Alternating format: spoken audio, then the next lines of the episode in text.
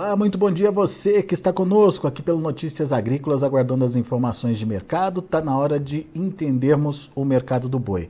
Ah, depois daquela confirmação do caso atípico de vaca louca lá no Pará, o mercado deu aquela travada, os frigoríficos começaram a voltar é, a ofertar aí é, alguns preços ao mercado na sexta-feira, preços que não agradaram os pecuaristas.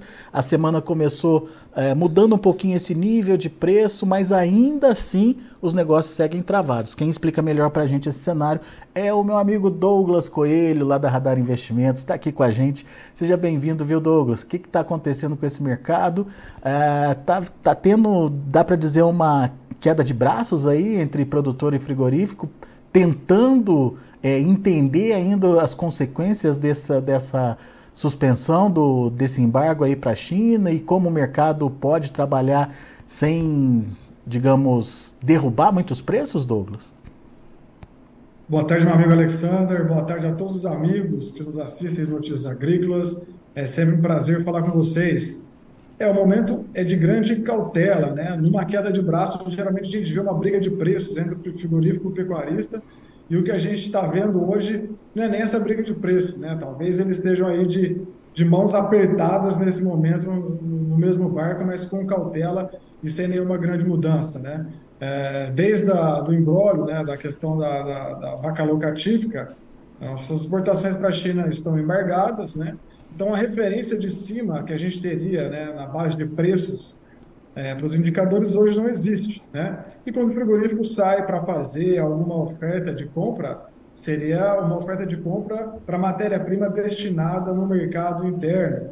E essa matéria-prima está sendo ofertada para ser comprada por 270, 275, 280 pecuarista olha esse cenário de preços e olha também a situação de pastagem que ele tem nesse momento, com janeiro e fevereiro muito chuvoso, na qual ele não tem é, necessidade de suplementar esse animal, de gastar alguma coisa do caixa para manter esse animal colocando mais arrobas, com bom, bom corporal. Então, ele também tem decidido não entregar esses animais. Em alguns pontos, é, quando surgiu até o alguns pecuaristas até retiraram né, os animais da linha de abate justamente para tentar esclarecer um pouco mais essa situação. Então, o que a gente vê é um mercado sem referência e sem volume de negócios significativo. Muito bem. Agora, é, a, a, ideia, então, é evitar um derretimento aí dos preços, né, Douglas? Uh, mas é, ainda assim a dependência da, das exportações é, é visível aí no mercado, né? Sem dúvida, as exportações é uma vertente muito importante para o escoamento da produção brasileira, principalmente a China, que é o nosso principal é, comprador, né, leva aí quase 60%, 70% do que a gente destina para as exportações. É, mas o momento que a gente vive hoje é um momento diferente dos dois próximos casos que a gente teve recentemente, que foi em 2019 e de 2021. De 2021 demorou muito mais, né? A gente tinha uma relação política até um pouco mais abalada com a China, os preços no mercado internacional da carne estavam bem acima do que a gente está hoje, e, e, comparado com 2019 também. Hoje a gente tem um cenário de carne até mais baixo, quando a gente olha o preço médio da tonelada em dólares, né? A gente tem uma dependência muito maior também da China para o Brasil olhando para a carne bovina. Né? Em 2019 a participação da China era menor, em 2021 também menor. Hoje a participação é, do Brasil para as importações de carne bovina da China e da China para as exportações de carne bovina do Brasil é muito maior. Então, essa dependência também deve falar mais alto e isso reforça a nossa expectativa de uma resolução rápida do caso quando a gente compara com os dois últimos casos, né? tanto de 2019 quanto de 2021. Muito bem. Agora, só para a gente entender como é que o mercado vem reagindo a tudo isso, né? É, você contou dessa. É, eu usei a expressão queda de braços, você usou a expressão aperto de mãos aí ah, dos dois setores para tentar evitar um colapso, ou enfim, evitar um prejuízo ainda maior. É, diante desse, dessa, dessa constatação, o que está acontecendo com os abates, Douglas? Perfeito. a gente vê alguns frigoríficos abatendo metade da capacidade que eles faziam, né? principalmente os que tinham China e mercado interno. Os que faziam mais mercado interno continuam abatendo, mas num ritmo menor, e alguns outros até meio fora dos abates, pulando o dia de abate. Então, o nível de abate antes do embrólio e agora caiu bem. Né? A gente vê boa parte dos frigoríficos é, com fora, alguns frigoríficos grandes, né? até o maior player de frigorífico aqui no Brasil, com férias coletivas em cinco plantas, né? É, aqui em São Paulo, quanto em Luzerlândia, alguns outros frigoríficos abatendo metade da capacidade e outros só fazendo no mercado interno. Então, o nível de abate caiu relativamente nos últimos dias. Né? A indústria tirou o pé do acelerador e está pisando no pé no freio. E qual que é o tamanho dessa escala hoje? Hoje essa média da escala está ao redor de 3.7, 3.8 dias úteis, mais próximo de 3.7, Alexander. É, esse nível das escalas antes do embrólio todo estava mais próximo de 5.8, 5.9, e talvez o destaque dos levantamentos, quando a gente olha para o mercado físico como um todo, não sejam nem os preços, né? porque os preços não têm ocorrido volume de, de negócio, então os preços também não teriam muita referência, mas sim as escalas de abate, que estão muito mais homogêneas, estão praticamente bem alinhadas aí para quarta, quinta-feira da próxima semana e encurtaram bem do patamar que a gente via antes para o patamar que a gente vê agora.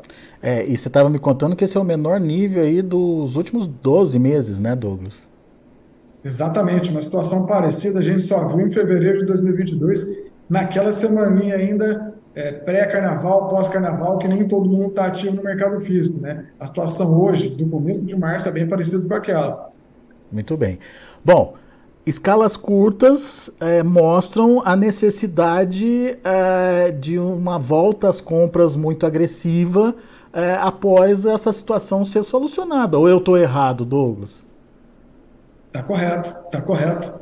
É, é, um cenário de escala curta e escala bem homogênea. O que, que eu quero dizer com escala bem homogênea? As indústrias têm uma necessidade de compra bem alinhada para os mesmos dias. Então a gente pode fazer uma metáfora, uma comparação, né, de uma corda que está enrolado é, no rabicho de um carro, né, no, no eixo de trás do carro, e essa corda está enrolada, né? Ou seja, quando a China voltar a comprar essa corda pode esticar com todo mundo precisando é, completar as operações para os próximos dias, para os mesmos dias. Né? Então a gente tem um cenário aí em que nessa reviravolta, quando acontecer essa reviravolta, as necessidades bem alinhadas podem trazer uma competição com matéria-prima. Muito bem. Agora, a gente tem esse início de mês, que tradicionalmente é um momento é, de sazonalidade positiva para preços, principalmente da carne. É, você acha que nesse momento o fato de não ter esse excesso de oferta no mercado e ter uma demanda que pode aumentar aí é, por conta do consumo interno, né? A gente vê sempre isso acontecendo. Você acha que isso pode mudar preços ou o cenário ainda não permite essa mudança de preços, Douglas? Preços da carne e respingando talvez no preço da arroba ainda. Perfeito, ótima pergunta. O preço da roupa é muito dinâmico, né? Na medida em que a China voltar rapidamente, as indústrias voltando a comprar já sente isso. Mas no preço da carne eu acho difícil acontecer. A gente já viu um movimento com mais vigor em fevereiro, com a volta das aulas, é, a volta da criançada nas creches, universitários nas universidades, carnaval, né? E agora a gente vê a indústria abatendo relativamente pouco, né? Os estoques estão em níveis comportados, não estão em níveis baixos. É, e esse movimento já foi visto de janeiro para fevereiro, sendo que a renda disponível da população ainda continua curta. Então, nossa expectativa aqui é que haja pouca mudança de preço da carne no atacado nos próximos dias, mesmo com a virada de mês. Agora, olhando para a carne, olhando já para o boi gordo, né, o animal terminado, à medida que a China sinalizar alguma volta rápida,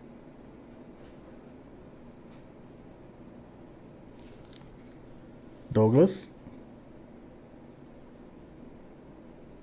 É, parece que a gente perdeu a conexão com o Douglas Coelho, lá da Radar Investimentos. Uh, vamos fazer o seguinte, vou fazer um intervalinho rapidinho aqui, só para a gente ajustar essa conexão, e a gente volta na sequência para concluir essa nossa conversa com o Douglas. É só um instantinho.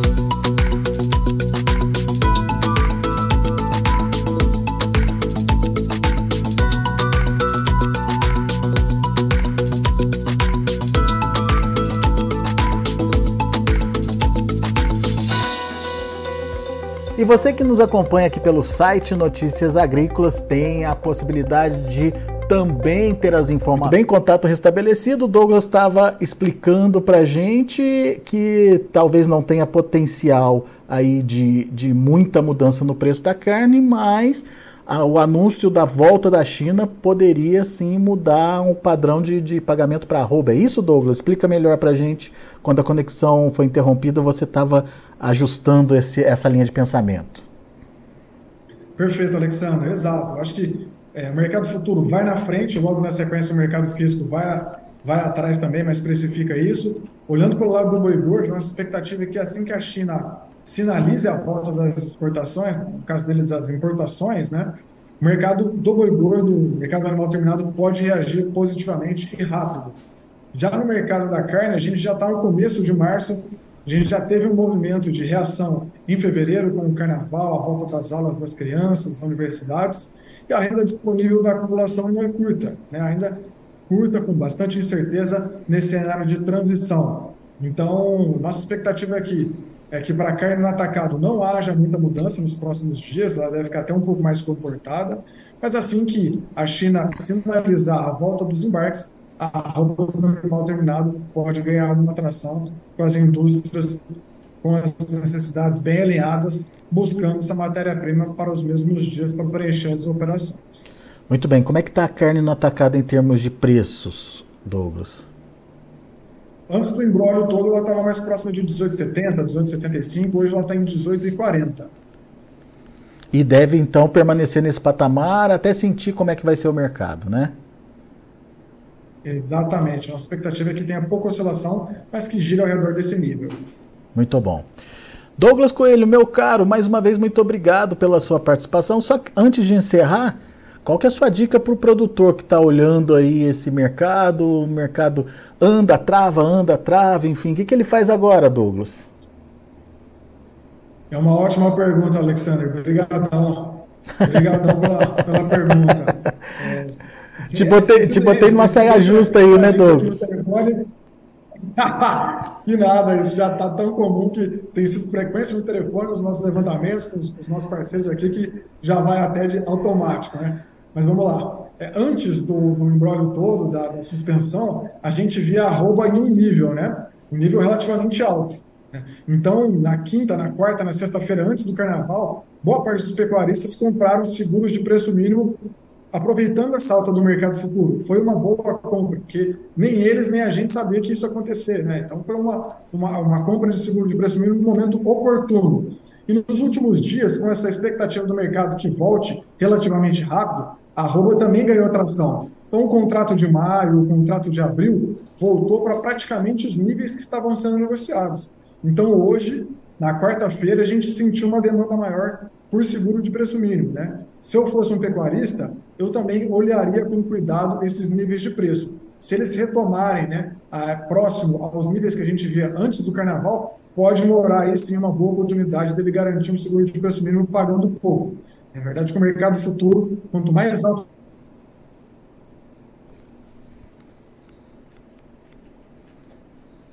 fica o custo final para esse cliente comprar uma proteção, a gente olhar com cuidado esse nível de preço. Vou pedir para você repetir esse finalzinho. O mercado futuro, o que? Quanto mais o que? Alto? Isso, quanto mais alto o mercado futuro, né, mais interessante fica essa compra de seguro de preço mínimo por parte do pecuarista. Ele consegue comprar um seguro de preço mínimo que faça sentido financeiramente, proteger a roupa de um nível interessante, gastando pouco.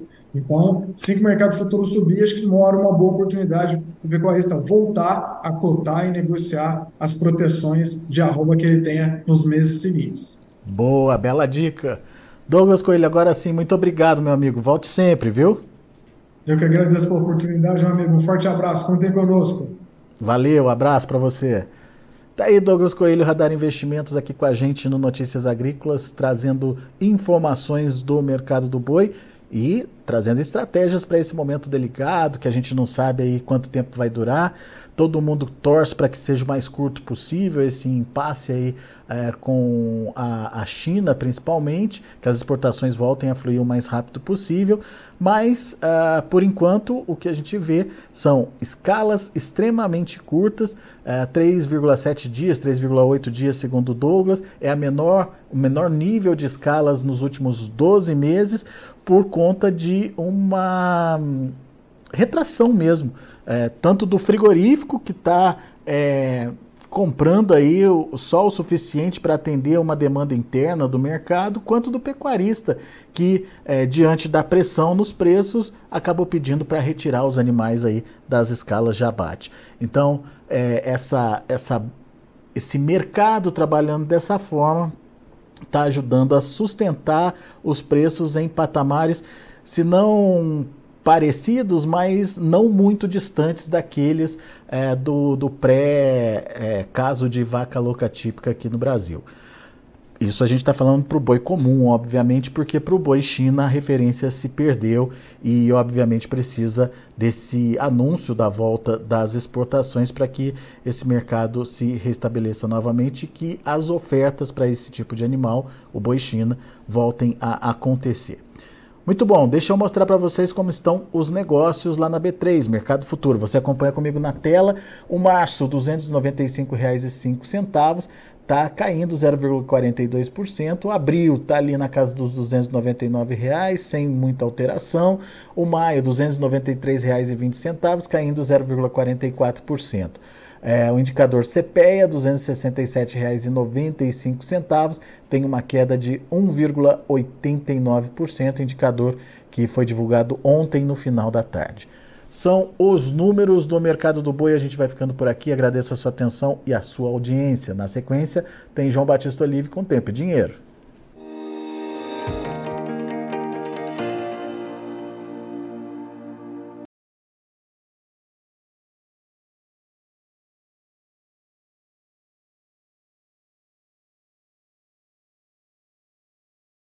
Participe das nossas mídias sociais no Facebook Notícias Agrícolas, no Instagram arroba Notícias Agrícolas e em nosso Twitter arroba Noteagri. E para assistir todos os vídeos, se inscreva no YouTube, na Twitch, no Notícias Agrícolas Oficial.